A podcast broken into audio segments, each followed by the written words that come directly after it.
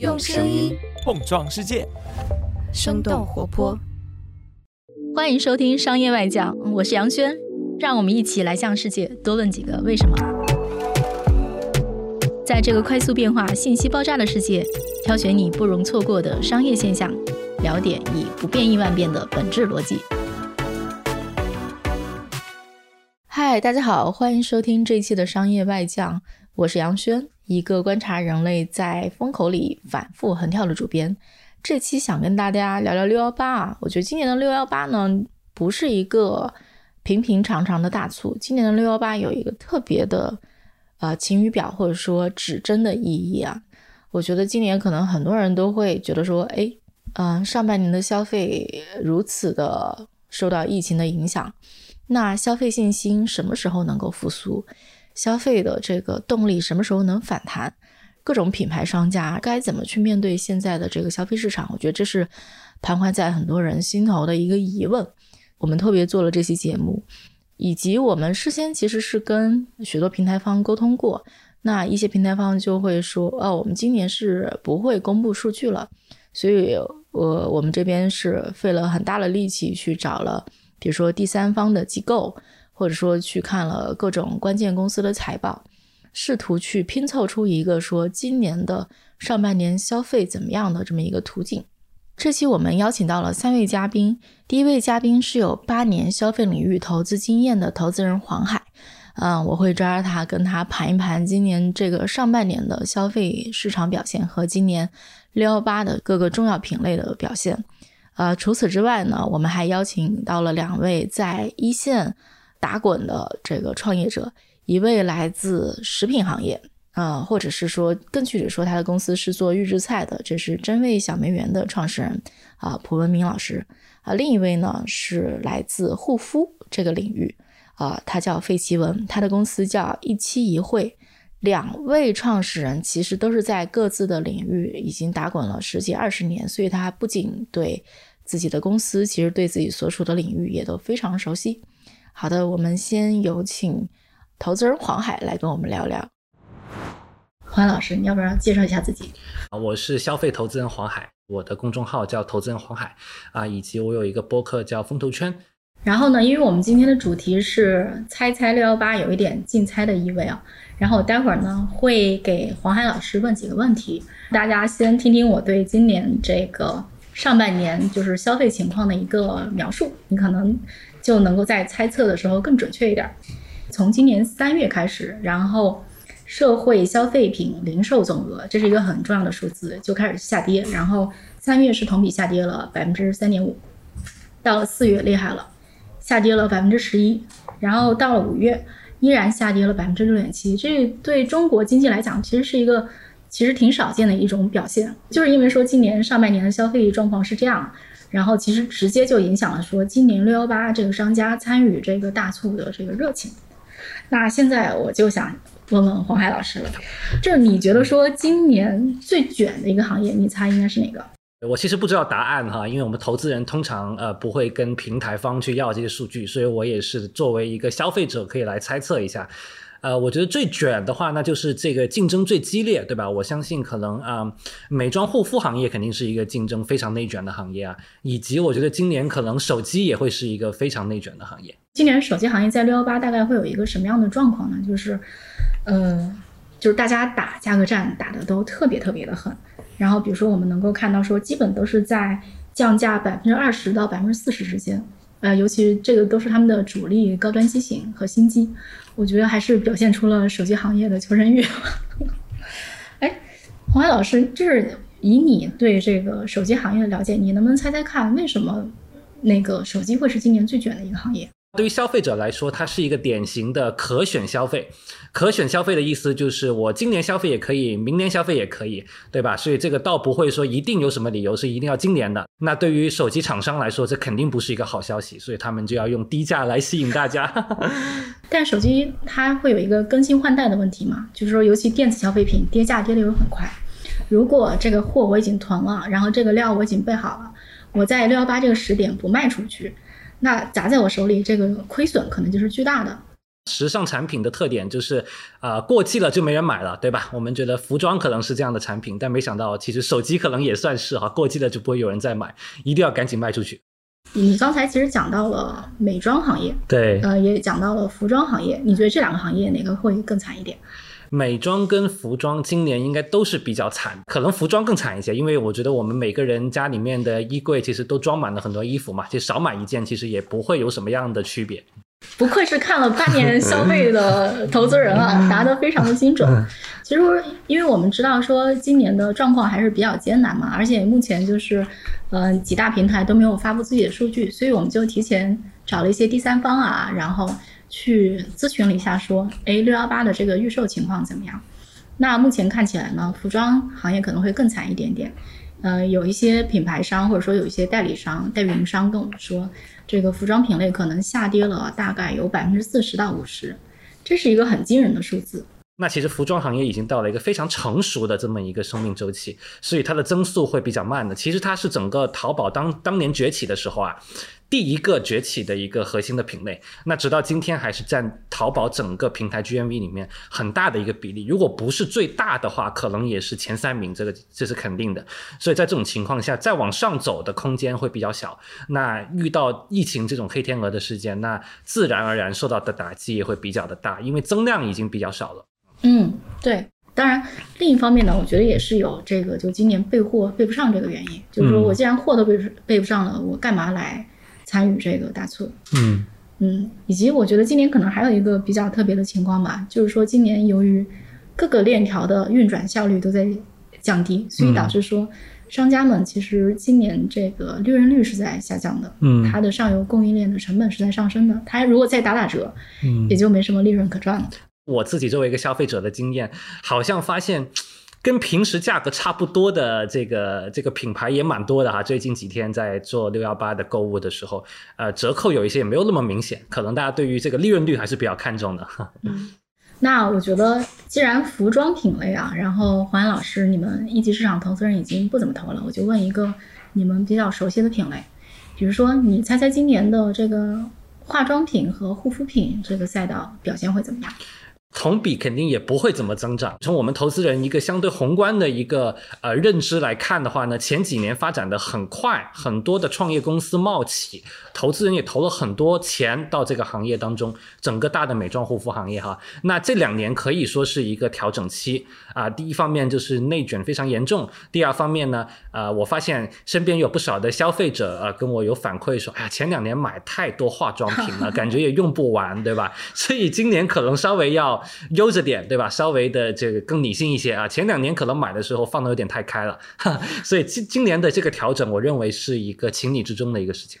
但是啊，其实呃，我们说到美妆这个品类，其实要分开讲的。我觉得化妆跟护肤这个感受可能还是不太一样。就比如说口红是可以不涂了，但是面霜每天都是要涂的。比如我们看到说阿迪达斯今年第一季度。然后在大中华区，它的销售额是跌了百分之三十五。对，啊，但是欧莱雅呢，只跌了四个点。哦，我说错了，雅诗兰黛只跌了四个点。啊啊。啊，与此同时，然后像我们一些国货，主要是做护肤的品类，像珀莱雅，还有薇诺娜，他们大概都上涨了百分之四十到六十。这还是一个挺惊人的数字。呃，说到护肤的话呢，其实护肤倒是一个相对更加刚需，或者我们叫做更加常态化的一个消费行为，对吧？无论你出不出门，你都还是要做皮肤的保养的。所以在这一块上，我是完全可以理解啊，这个行业的稳定性就会更高。那刚刚那个杨老师提到的这个，还有不少公司在呃持续的增长啊，像这个国我们一些 A 股的一些上市的护肤品公司哈，那我觉得他们最大的。特点就是说，他们拥抱这个互联网，呃，拥抱直播，拥抱短视频，其实会比我们很多的新消费公司要更晚一些。所以，我们刚刚说前几年是新消费突飞猛进的时候，是因为他们率先拥抱了直播和短视频。但其实这些上市公司是这两年开始慢慢的下场去收割直播跟短视频这样的一些新型的销售渠道。那所以他们反而在这两年会体现出来更好的一个增长的曲线啊，我认为也是非常合理的一件事情。就是下场不怕晚，是吗？对，因为大公司毕竟底蕴比较深厚嘛，它下场比你晚一些。但其实大家从刚刚杨老师分享的这个数据来看，他们人家一下场，确实对这些上市公司来说就是一个增量的一个渠道。那这个增量一起来，那就难怪他们还是有比较好的一个增速。但其实对于大量的新消费的呃护肤品行业的公司来说，确实已经在一个非常呃激烈的这么一个竞争状态当中了哈。创业公司摸索出来很多新鲜的打法，那等这些打法变得更加成熟的时候，那其实大公司啊，包括国外的，也包括 A 股的咱们的上市公司，其实他发现，哎，这个打法已经成熟了，那我直接下场去照搬就行了，所以他们就会进来啊，成为一个呃叫收割可能会比较难听啊，我认为这个词可能有点太太太赤裸，但可能他们可能会直接把已经验证过的一些打法，可能就直接用上。但是我们会发现说，在美妆和护肤这个品类里面，还是有一些有增长的东西，很神奇。曾经有一段时间非常沉浸的看一个明星化妆师教大家化妆，嗯自己还上手试了，就是人家画起来就是画出来就是仙女，我画出来就是手残。嗯哼但是呢，与此同时，我也种草了很多，比如说这家的什么化妆刷呀，然后什么底妆啊，嗯。然后我们在做今年六幺八的研究的时候，忽然发现说，就是我看的那个明明星化妆师他自己创立的那个创业品牌，今年大概涨了一倍，嗯，这是一个在整个大盘都非常荡的情况下，也非一个非常惊人的数字，对。不是没有机会。你刚刚讲的这个模型是我最近非常关注的一个创业公司做新消费的一个新打法，因为品牌主理人一定是最了解自己的品牌的，而且你自己靠内容去吸引粉丝，那你的费用和成本肯定是相对更低的嘛，就你会比投放别的品牌去跟李佳琦合作，那你自己如果能成为一个领域当中的你的品类当中的一个 KOL，那这肯定是在目前的一个很内卷的情况当中的一条杀出重围的一个好方法哈。我觉得它可能不只是说这个投入产出比更高，我觉得可能就是说这种信任感跟粘性也会更强。这可能是过去几年这个消费品狂飙突进的时候比较缺的一种东西。对对，其实大家觉得新消费现在遇冷了，其实我认为核心就是前几年那种狂飙猛进啊，靠花钱、靠亏损去换来 GMV 的增速的这样的一个方式被证伪了。但我们刚刚聊到的这样的一种更新的方式哈，用品牌主理人直接去。成为一个内容的创作者，对吧？去讲解自己品牌里面的很多的知识啊，一些因为每个领域都有值得学习的知识啊，无论是化妆品啊，还是呃酒，还是咖啡，对吧？各种各样的行业都有值得学习的这些门道，用专业的主理人来去给啊、大家来去做这个分享，去建立粉丝，建立信任，然后再去销售。那这种方式是很健康的，如果能跑通的话，其实也不会产生太高的一个呃营销的一个费用，所以我们是很看好这样。的一个模式会在未来引领很多新消费品牌的一个发展的哈。对，也就是说今年看起来丧丧的，但其实还是有机会的，是吧？对，我们发现说，在这个美妆个护里面有一个细分品类，就是香水，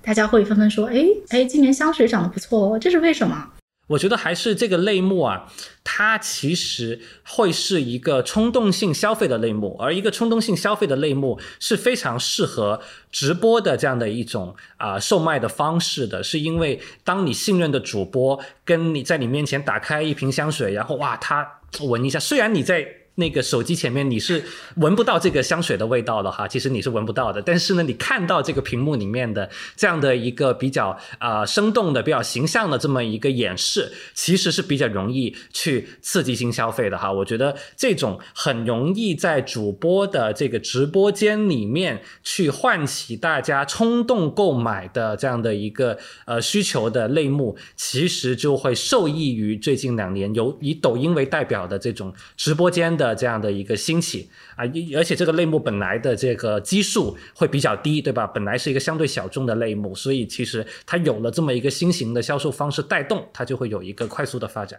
而且呢，就是我自己有一个我能理解的类目，长得也很好。就是今年，就是我们这个根据第三方的数据看，它应该是同比上涨了一倍以上。是什么？猜不到。它的那个。名字叫个护用具，然后我们自己猜了猜，我猜可能是美容仪。哦，个护用具啊，对，就是黄海老师不熟悉是吗？来让我给你讲一讲。对对对，你从消费者的角度先给我普及一下。我从行业的角度有一点了解，从消费者角度是完全没有了解的。呃，黄海老师应该知道，说中国的婴儿潮就是人口最大的年龄段是哪个年龄段吧？婴儿潮就是出生年龄比较多的，就是对这个年龄段的人最多。我觉得应该是呃八五到九零年吧，我因为我是这个年龄段的，据我所知，我高考的时候是一个非常内卷的一个高考的一个时间段，所以是不是应该是八五到九零？差不多，就是八零后呢，是中国目前人口结构里面就是人又多，嗯，而且又有钱的一个。比如说八零后已经到了接近四十岁的这个情况，然后我们能够看到说，过去一段时间医美特别的火，医美里面最火的项目就是抗衰。比如说热玛吉啊，然后超声刀啊，然后就这种，然后反映到美妆客户里面，其实所以就是所有的抗衰类的能够调整你这个呃状态的这种美容仪呃，我看都是卖的非常火的，虽然也要好几千一个，两千到四千。其实我觉得这里面我自己平时啊在呃工作的过程当中看也看到过一些这种美容仪相关的项目啊，这种项目最大的特点我觉得是它也是一个增量市场，它也是一个基数相对小的这么一个行业。这类型的行业呢，其实也是我们一级市场的新消费投资人比较喜欢的一个行业，是因为我们都。想避开那种充分内卷、充分竞争啊，大公司已经要下场收割的行业，我们其实更喜欢像这种，其实它有一个呃小范围的这么一个忠实的粉丝，然后它慢慢慢慢的变成一个大众化的类目。对，然后我就不说名字了，就是我们就是根据第三方的数据啊，今年天幺天猫六幺八有一个就这种美容仪品牌，然后第一周呢销售额已经破亿了，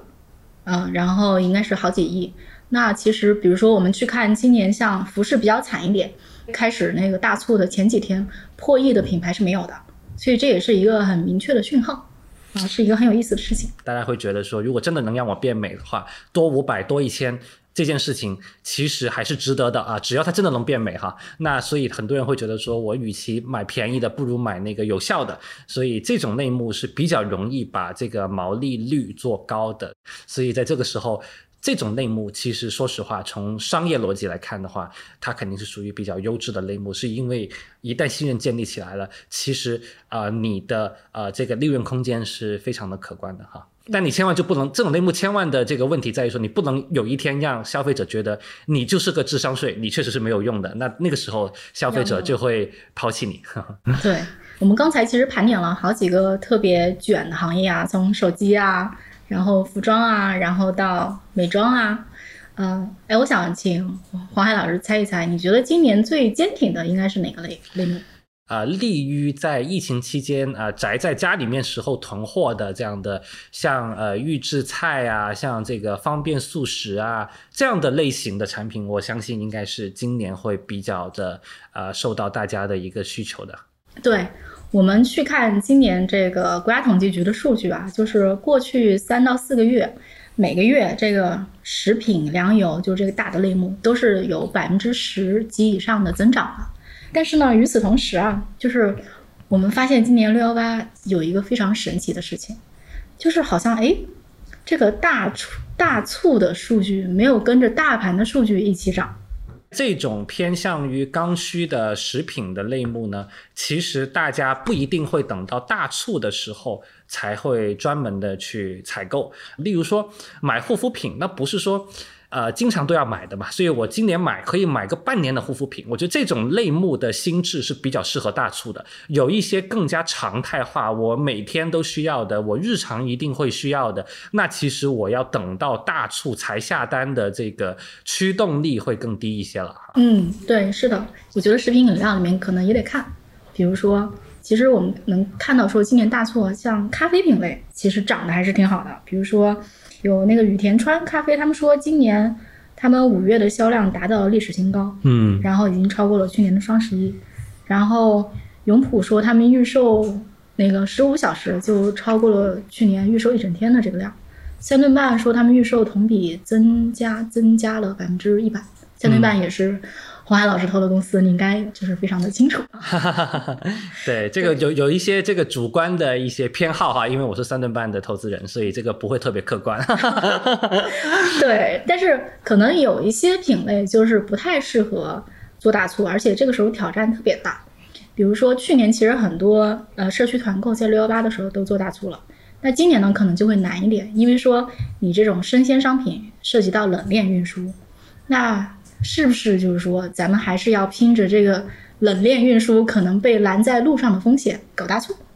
对吧？这这是一个今年可能就要仔细思考的问题。尤其是这么热的一个天气哈，如果在冬天的话，可能这个问题会好很多，但在夏天这个问题又更加严重一些。嗯，对。有一些类目，它比较适合大促的时候去囤个三个月、半年甚至一年的这样的一个囤货，我都在大促期间进行。这种类目大家可以思考一下哈，就其实在生活中是哪些类目适合这么干？那我认为你的保质期如果比较久，对吧？如果你是不是特别占地方，对吧？那或者说你其实一下子买很多，它也不会啊物流啊配送上会遇到一些可能的一些障碍。那这种类目它很明显是。属于适合在大促的时候多买一些的哈，其实三顿半为代表的这种咖啡的类目，其实属于这样的一个情况，所以确实这个类目当中啊，不同的品牌方他们对于大促的重视程度都很高。但如果是一些很日常的，像水果啊，像生鲜，可能过了一个星期、两个星期它就变质了，可能你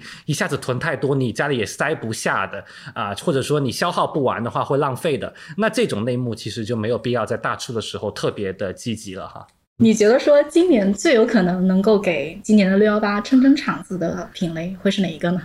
呃，如果我是平台的话呢？哎，其实也不用思考我是不是平台，就我从消费者的角度都能感受到你这个问题的答案。就是我发现最近平台这几天给我们消费者推送了很多这个家电类的一些消费券哈，就都是会有一些折扣啊。因为是领了北京那个一千五的消费券了吗？啊，那个领了。然后呢，呃，在不同的平台都有。因为你说的那个北京的那个是在呃京东平台上的，因为呃。消费券都会在某一个平台上嘛？但如果不同的平台啊，他自己发的优惠券，或者说是商家发的，或者是平台自己发的，呃，因为消费券是咱们政府发的嘛，所以其实都会不约而同的。我发现在这个家电的类目上是比较多的。呃，我思考下来的话，应该说是这个类目的单价比较高，对吧？你动辄买个冰箱总得几千块钱吧，对吧？所以这个最。能够提振这个浪消费的这样的一个总体的一个大盘嘛，还有就是现在呃囤货也比较的受欢迎，所以大家都想多买一些家电在家里面。多买一些冰箱吗？对，冰箱肯定是家电里面非常重要的一个类目，尤其在今年，对吧？呃，对对对，今年这个冰箱的确是卖爆了。但是我们后来发现，就是说啊，就是今年可能就是大家蹲在家里，发现说居家生活这个品质还是非常重要的。我猜测。就是我们现在能够看到说哈，像一些清洁家电呐，然后或者说一些厨房的家电，然后其实可能是卖的不错的。我觉得就是说，其实我们刚才是整体的去盘了，就是不同的类目啊。然后呢，大家应该也能感受到说，今年的挑战非常大。但是我觉得今年是不是还是有一些新的机会？就比如说哈，呃，我可以举个例子，比如说我们刚才提到说服装类目。其实是这个今年这个下滑非常明显的，但是与此同时呢，我们能够看到说，哎，服装商家他们现在开始去做一些新渠道，嗯，比如开始去做抖音，嗯，哎，这个是不是这个今年还是不是说一丧到底，还是有些那个办法可以去那个呃提振一下士气或者提升一下业绩？在渠道的视角来看的话，呃，很明显现在整个中国的零售。啊，里面其实最大的增量渠道，那就一定是抖音，尤其是抖音的直播哈。这件事情，我认为啊，不仅我们投资人很清楚，我相信各位观众在呃看直播的人应该也都很清楚哈。这个最近新东方出圈哈，这个 快速的积累了一千万的粉丝，也就是靠这个抖音的直播。所以啊，增量渠道这件事情，我认为也是非常清晰是在哪里的哈。嗯嗯，对，我觉得我之前可能对直播这个事儿有一个偏见，我后来渐渐的觉得说我这个想法也不对。我最开始会觉得说，嗯，去直播间买东西这个效率太低了，你得看一个人叨叨叨叨半天儿。但其实大家一定要注意，大部分人可能不是这个心态，大部分人的心态其实是晚上八点开始，可能今天的事儿也就忙完了，我本来就想找一个节目看一看。很多的消费者可能会觉得直播带货本身是一个挺好看的内容啊，这件事情也是我后来意识到的一个问题。按照内容本身的竞争。它也是一个相对优质的，可以让大家消磨时间的一个内容，所以很多人是喜欢看的。那这种情况下的话，那我们就呃不应该说过度的追求刚刚一开始描述的那种所谓的效率。那这样子的话，你会发现直播作为一种内容化的一个销售方式，跟呃我们称为叫做货架式的，就是说我只有一个详情页，有一个图文，对吧？我有一个介绍，跟那种销售方式相比的话，它是呃。互不矛盾，而且它会长期的共存啊。但其实我们会知道，其实呃货架式的呃详情页式的这种销售方式，它更多是一个存量的一个方式嘛，因为已经存在很长时间了。那直播这种方式是一个增量的方式，这就可以解释为什么啊它会在最近两年变得越越来越受到大家的一个重视。比如我们刚才提到了服装，服装其实以前主场都在天猫，那服装可能是一个，还有就是说我们能够看到说，哎。食品其实现在也开始上那个抖音卖货了，这个是一个，我觉得就算算是一个渐进和演进吧。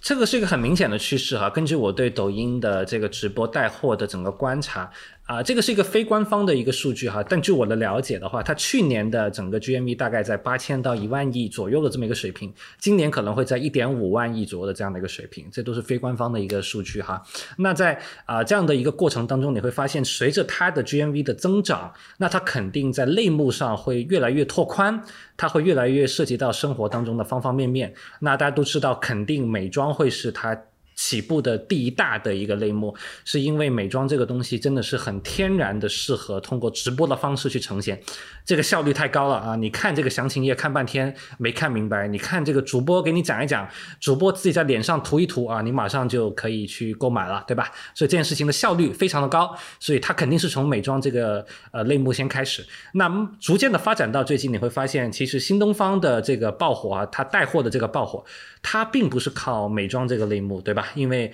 呃，新东方其实去带美妆也不太。一些什么锅呀、羊肉啊、牛肉啊。对他也不太合适去带美妆哈，这个这个团队的整个气质，对吧？他不是那么合适。但他发现他带这个农产品这个类目，我认为他选择非常的巧妙，因为这个类目啊，我们刚刚也一再提到这个概念，它属于一个增量类目，它在抖音直播间肯定是个增量类目，对吧？此前并不是一个特别内卷的状态。那他第一个跳出来说，哎，我主要的带货其实在农产品上面，哎，那这件事情其实对于很多的呃看直播的消费者来说。是比较有新鲜感的。那如果我换一个直播间，大家都在内卷，呃，各种的呃口红，那我看到这个直播间，哎，好像就比较少有人在带这个羊肉啊，什么这个锅啊、大米啊，那我可能下单的概率就会更高哈。呃，我还有一点小小的问题想问黄海老师，就是说现在可以算是消费品的冬季吧？它可以说是，对，确实可以这么说。嗯，但我觉得在冬季啊，其实也有冬季的机会。应该可以这么想吧，比如说，如果我们想想说，在冬季有什么事儿是适适合在冬季干的，嗯，对，对于这个你有什么建议吗？那冬季的好处呢，就是说，呃。大家不关注了，对吧？资本可能关注变少了。就我是专注消费的投资人，但大部分的投资人可能现在这个时刻是呃已经离开了这个消费行业。那所以在这个时候，它的好处为什么？好处就是竞争少嘛，这个很简单，对吧？当你竞争少的时候，你又坚信自己做的事情长期有价值，长期它能给消费者带来创造了啊你自己非常明确的一个价值。那这个时候，那你去创造这个价值的过程当中，你的竞争少了，那是不就是一件好事儿吗？对吧？所以我觉得核心的。啊，点在于说，我们是不是在内心非常坚定，在此时此刻说啊，我们做的这件事儿，每一个消费领域的创业公司，我们做这个事儿是能给消费者带来价值的。如果是的话，那其实现在确实不是那么差的一个时候，是因为那些杂音，那些跟你一起烧钱、一起去啊拼营销、去融资的这么一些啊噪音的行为，在现在会比较的少，你可以很专注的去做。你的产品，把你的产品打造的更好。嗯，而且我觉得过去三年这个新消费品类的确是非常的火。如果我们现在站在这个冬天的时点，在马后炮，然后再过去回过头去看一看，你会觉得说有什么反思吗？我觉得过去几年整个投资行业对于新消费有一个普遍性的一个误解，这个误解是，呃，它可以像互联网行业当年一样经历一个。烧钱的过程，去获取尽可能多的客户，去尽可能的增长你的 GMV，最终它随着规模的上升，它可以实现最终的盈利。中间的那个亏钱的营销的那种呃过程，是一个合理且正常的过程。我觉得这种想法。其实被证伪了，在呃后来，那被证伪了之后，那很多投资人当然就会失望，并且离开。那呃，我认为这里面为什么会证伪呢？其实很简单，是因为呃，互联网的本质跟新消费的本质是不一样的。新消费的本质就是你每做一单的这个销售，你应该能够赚到那一单带来的钱，它不会说你赚卖一单不赚钱，卖一百单你突然赚钱了，这个就不符合消费的本质。但互联网可能确实。这个逻辑是可以讲得通的。你可能服务一个消费者的时候，你这个平台是亏损的；但你服务很多消费者的时候，因为这个网络效应的原因，你可以。啊，去变成赚钱，所以这个逻辑在互联网上成立，但是在新消费上并不成立。新消费上可能从第一天开始，我们就要更加关注你的业务的健康和业业务的本质啊，它不能祈求这个先烧钱，最后啊再能够啊一定能最后能够跑出来的这么一个想法啊。那我们这里要不然先邀请我们第一位在一线打滚的嘉宾蒲文明老师来跟我们聊一下食品这个行业以及他自己的公司今年上半年的这个亲身感受是怎么样的？我们整个的业务增长对比去年可能还有个三倍的增长了。呃，确实整个疫情虽然说对很多消费品。没有特别友好，但是对预制菜这个这个行业可能还是有一些啊，有些有些有利的。这么就是汹涌而来的这个订单量，你们的这个承受就是能供得上货吗？呃，是这样的，我们在疫情的期间确实也发生了一些呃供应链的一些问题啊，就是说，但是我我们没有选择躺平。三月三十一号封城以后，四月一号我们整个仓库被封了。然后我们要启动第二的备用仓库，然后要找到呃整个上有有通行证的车辆，在三月底的时候被封了将近一万多箱货，我们要我们要把它给给给弄出来啊，还找了政府帮我们做了一些背书，以后我们把仓库的货都拉到新新仓啊，保证了整个的啊就是就是在疫情期间的一个供应。我们判断了，因为我们在二零二零年的时候已经。判断过整个疫情的时候销售额会大的增长，所以我们在三月份的时候已经让我们的工厂把我们的计划订单我们翻了个倍啊，有有的有的产品我们翻了两倍的这个计划备备货量，所以说你会发觉到四月五月的时候我们都能都能用用用上了。我们的主力用户实际上跟叫外卖它是两个不同的用户，今天。呃，所大家认为可能都是好像预制菜都是九五后、零零后来买的，实际上大部分的还是在嗯宝妈这个类型来买，因为纯懒人啊，就真的真的非常懒的人，就他连碗都懒得刷，实际上他不会买预制菜。就你要去教育这些用户的话，那还是有点难的。就这是外卖的重度用户，甚至说是呃那那些自热食品的重度用户。今年可能就是很多就是食品类的商家，然后在参加这个六幺八的时候，可能觉得有点困难，呃，就是因为说觉得说今年的这个供应链或者说今年的这个物流可能是比较有挑战。我不知道那个文明总你自己的这个亲身感受怎么样？确实，整个物流特别难。我们今年在六幺八六幺八期间的时候，我们自己在抖音的抖抖音的订单，嗯。到现在为止还有将近一万多单，就是我们在十二号有有有直播的嘛，然后上海的订单全部卡牢了，然后顺丰因为我们的云仓是在常州发上海的嘛，然后所有的订单全部就顺丰就就就直直接不让进，啊，那么我们我们就将近挂了一万多单，光抖音就挂了一万多单，然后天猫上的订单还有很多啊那个拼多多上的订单，实际上都是发不了上海。那我们怎么办呢？我们启动了就在上海的仓，啊，就发上海同城，就是就是你会发觉那个云仓进不来，我们在上海仓打完包，我们连连顺丰都不会派车来拉的，我们自己派车送到顺丰总仓，在那边排队，然后整个顺丰的冷链仓直接就爆仓，就我们要在那边排队。就我们为了把货送到上海的用户手上，但上海以外实际上还是比较呃还是没什么特别大问题啊啊，然后你会发觉我们今年的六幺八在京东上面做的特别特别的好啊，对比去年可能十几倍的增长了啊，因为京东的整个物流是他自己的嘛，然后我们基本上也算在京东在上海地区的啊呃在预制菜领域里面就就我们只要京东仓有份额，我们就把货。就送进去，啊，我们比如说我们在六幺八的呃第第二个大促节点的时候，我们我们基本上那一天的营业额是平时的十倍，因为在疫情期间我们积累积累了很多的团长资源我们当时呃在六月十号的时候，我们启用了一件代发，还是顺丰冷运做六幺八的一个大活动，就通过团长来帮我们推，啊，也是将近推了在两天时间里面，我们卖了将近。一万五千单啊，一万五千单，就是说，但是还是因为履约的问题，就是你必须在上海同同同城做，然后然后在那边排队啊，压力还是蛮大的。然后整个的顺丰的这个价格跟平时的价格啊也是不一样了。呃，线上也是爆发，但是因为整个履约的问题嘛，实际上这个很大的增长可能在不是来自于线线线上的，我们的大的增长呢都是来自于线下。啊，就是说我们的自营门店啊，包括我们的一些夫妻老婆店啊，包括 KA 啊，像像大润发呀、家乐福啊，就这些有呃，大家都会到那边去买的。嗯，这就跟我们刚才去看的那个就是数据其实是能吻合上的，就是说这个需求肯定是在涨，但是电商没有涨，可能全都涨在线下去了。那在满足这些需求的时候啊，像盒马、叮咚啊，包括大润发、包括永辉超市，对吧？这样的一些。生鲜的一个呃专门的渠道，其实是会比像京东、淘宝这样的电商平台，可能在呃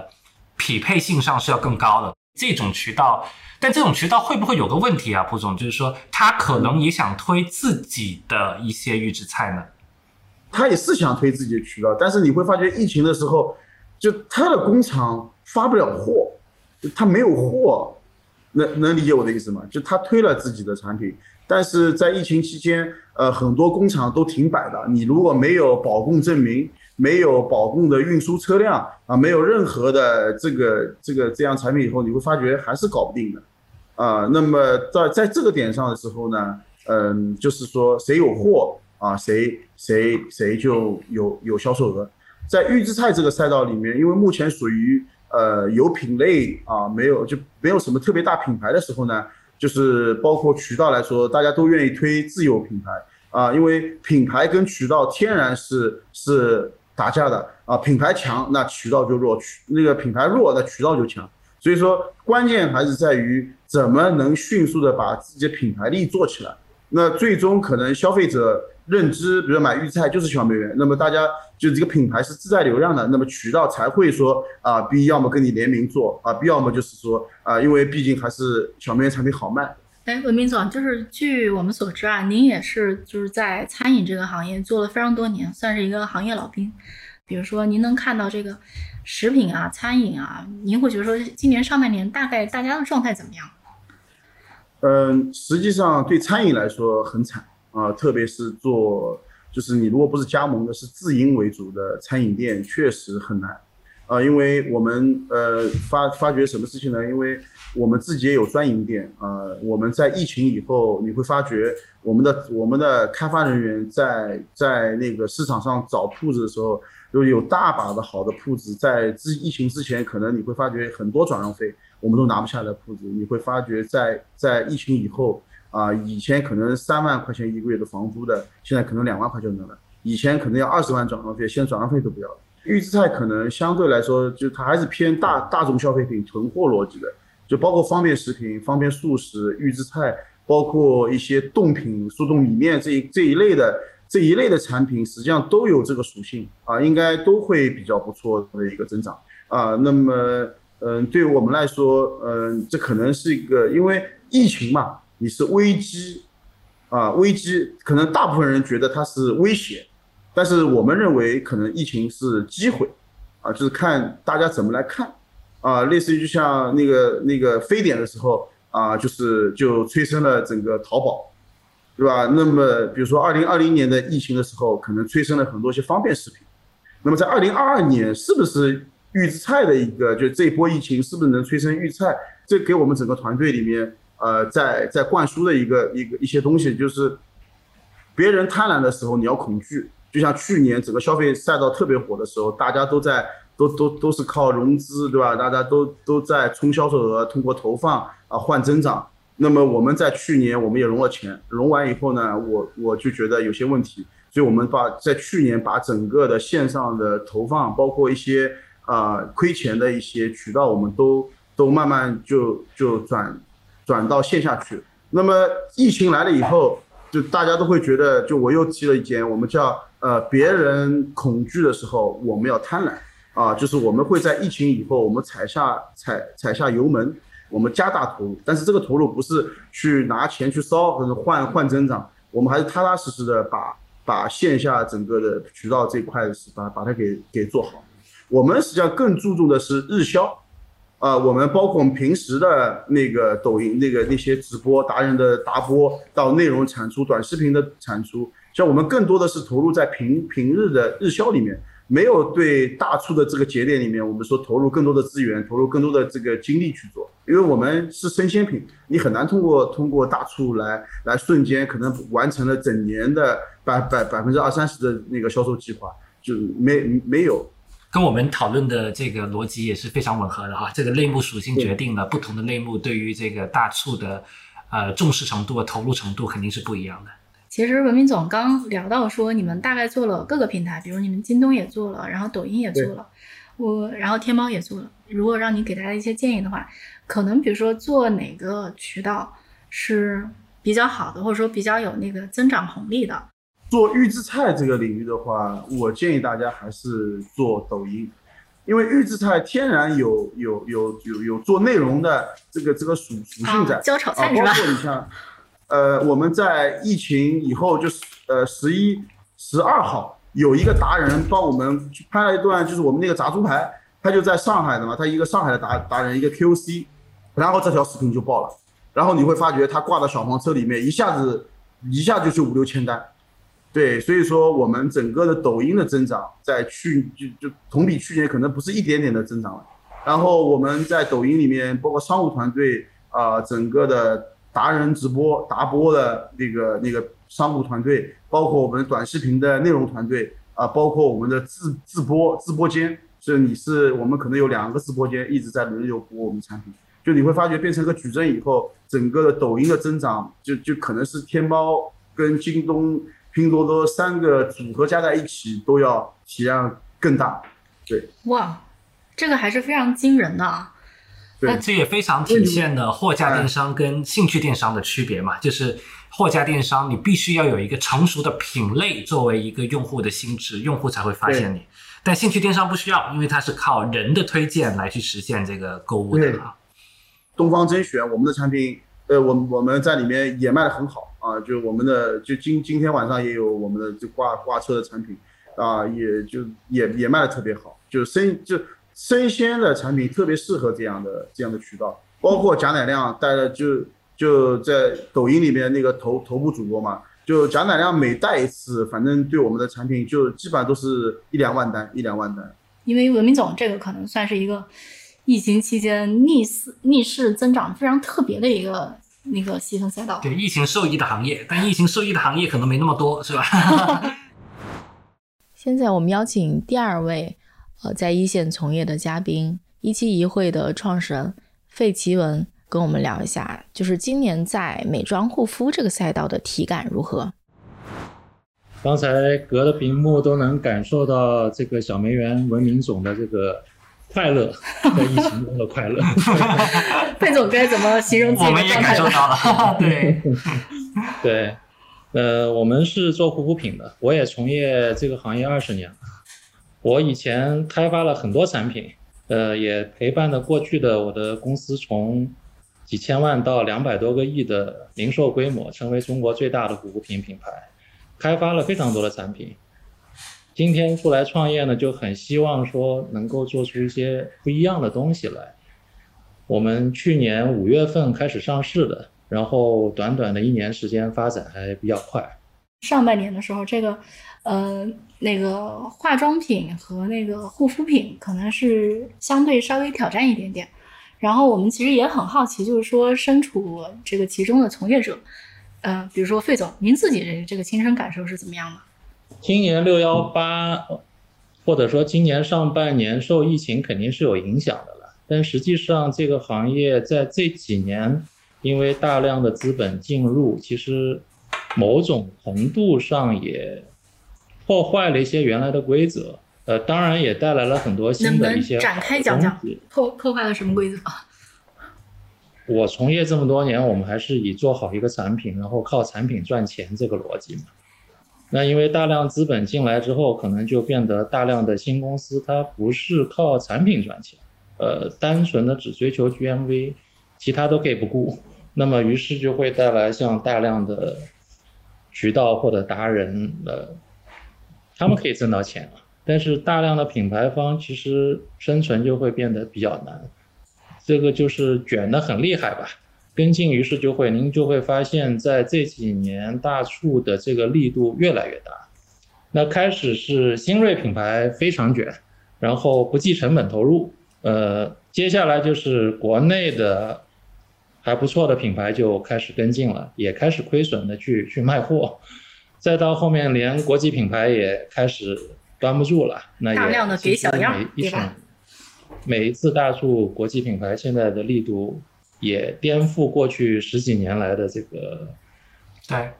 一些坚守，就从来没有见过国际大牌打折打这么狠的哈。所以今天的这个情况实际上是这几年来的一个积累吧。但我认为说，在这过程中，消费者已经越来越疲了。从一开始期待这个大促，到逐渐逐渐，呃，看到越送越多，这个过程。接下来就是这一两年的时间里面，我们应该说平时的小的节点的促销的这个力度，已经堪比之前的双十一、六幺八了。那么真正到现在，你来到六幺八这样的节点的时候，其实很多品牌已经已经没有再往下去的底线了。另外一个就是，因为这种常态化的疯狂促销，其实大量的用户。也开始家里一个是放了很多东西，他们也会反思说，哎呀，我们怎么买了这么多东西放家里？所以他们也没有以前那么冲动了。所以我觉得这是个呃，某种意义上也是个好事儿吧。就是现在一方面资本寒冬嘛，这个杂音不会那么多吧？大家卷的程度有明显的下降吗？呃，会有的。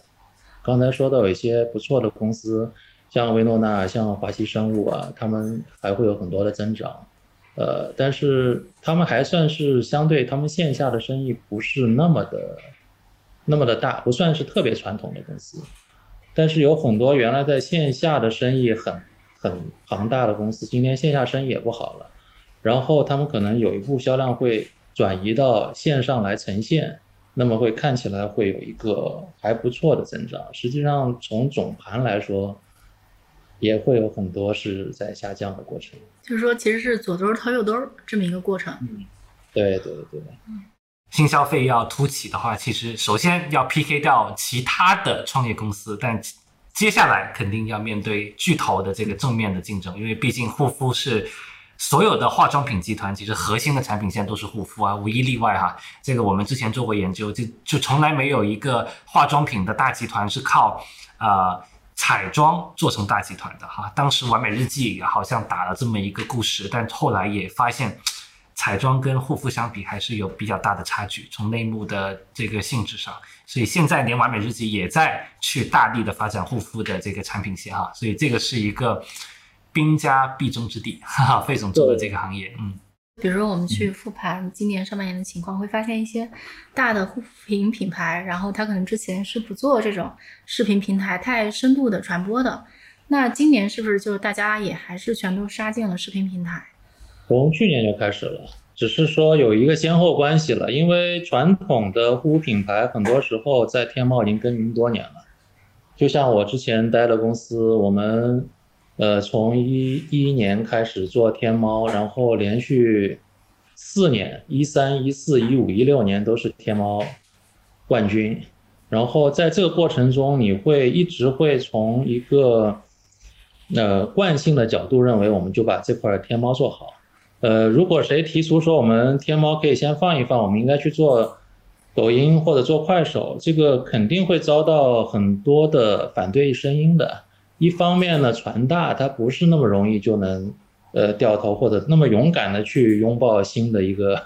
一个阵地的，它肯定会相对会慢一点。但从去年基本上都已经都已经杀进这个抖音或者快手这些平台了，只是这个。赚钱的公司不多。嗯，您是怎么看待？就是怎么在这几个平台或者渠道上去该该怎么去做呢？就是什么平台是你们的优选？对于我们初创品牌来说，一定要聚焦，就是把所有的资源都聚焦在一个点上爆发。那对我的选择来说很简单，我肯定是选择抖音的，因为。天猫某种程度上，一个是它流量也很枯竭了，第二个，因为它的流量枯竭，它其实对于新的商家并不是那么友好，它也不会给你太多的一些呃支持吧，因为剩下的流量肯定要都给都给目前来说还有比较大体量的头部品牌嘛，但抖音来说相对就会比较比较友好，所以这个商。这上面我们是拥抱拥抱抖音的，而且今天抖音就是它已经完成了整个闭环，就是我们可以所有的资源都放在抖音，呃，在抖音里面有头部达人推广，呃，可以种草，然后我们自己也可以做蓝 V 号，我们也可以有很多内容生成去投放给用户，然后我们直播间可以在这里收割，呃，然后达人也可以通过直播去带货，呃，获得利润，这在这个生态里面。有非常非常多值得研究，而且一旦研究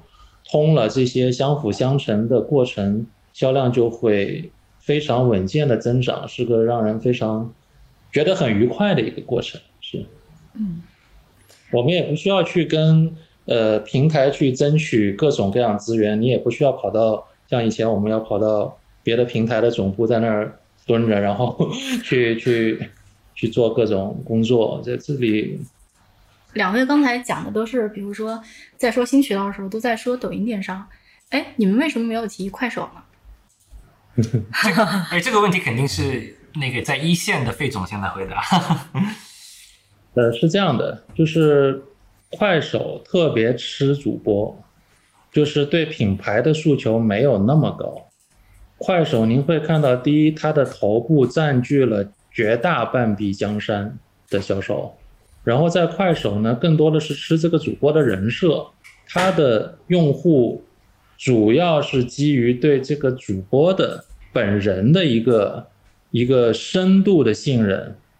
所以的话，在那里面就是品牌的这个推广会变得很艰难。大的牌子呢，又可能会某种程度上会觉得 low 了一点，然后没有品牌的。产品，他们那边破价破的就更猛，就恨不得就是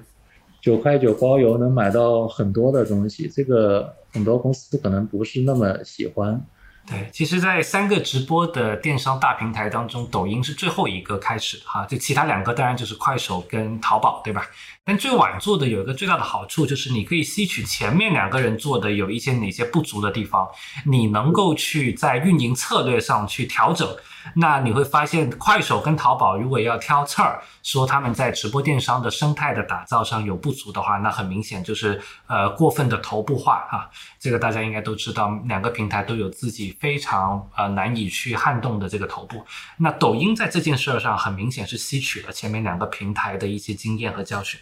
然后在。呃，打造这个直播的生态的时候，现在看起来是比较健康的，相对来说，在这件事上是比较健康的。啊，除了罗永浩可能是本来就很知名的公众人物去做抖音的直播电商，但在罗永浩也逐渐的让出了位置之后，其实其他的主播就没有那么明显的那种垄断性存在，那这个生态可能是会更好的。对，我们回到六幺八啊，您自己还有就比如说您观察到您的同行，就今年在六幺八的策略是什么呢？就大家都怎么弄啊？刚才那个那个那个文明总说，就我们也是一样的，就是呃关注日销，不要把大促太当回事。常态化，嗯，大促对于品牌来说，如果这个波峰拉得太高是不健康的。这个过程太可怕了，就是我们在干了二十年的过程中，就是觉得破价是最最伤品牌的事情。我我们一定要坚守这一点。只是这几年会有很多公司被卷的太厉害的时候，已经忘记要坚守了。那于是接下来肯定会有很多公司会出现巨大的问题。把那个大促看得不要那么重，然后变成一个让这个新消费品的这个生意变成一个更。健康的、更长期的生意，我觉得可能是今天所有人都应该要意识到的一件事情。嗯，好的，那这期节目就到这里。希望你听完这期节目呢，能够对今年上半年的消费品市场有一个大概的感觉、感受。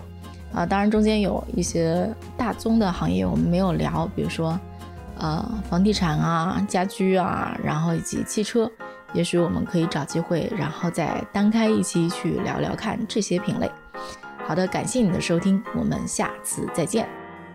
另外，也欢迎大家加入商业外将的听众群，分享你对我们内容的看法，或者呢，也非常希望能够获得你推荐合适的话题或者合适的嘉宾来跟我们一起聊聊。那入群的方式呢，是在生动活泼的公众号里回复“商业外将”，外呢是英文的外，然后就可以扫码入群了。这期节目就到这里。关于这期节目，大家有什么想法，都可以在各大平台给我留言，小宇宙、苹果 Podcast、喜马拉雅。如果你喜欢本期节目，也欢迎推荐给你的一到两位朋友，或者给我们打赏。也欢迎大家关注我们的公众号“生动活泼”，声是声音的声。另外，也感谢上一外将幕后的小伙伴，包括监制 Amanda、剪辑 Kurt、设计饭团、运营刘瑶。感谢大家的收听，我们下期节目再见。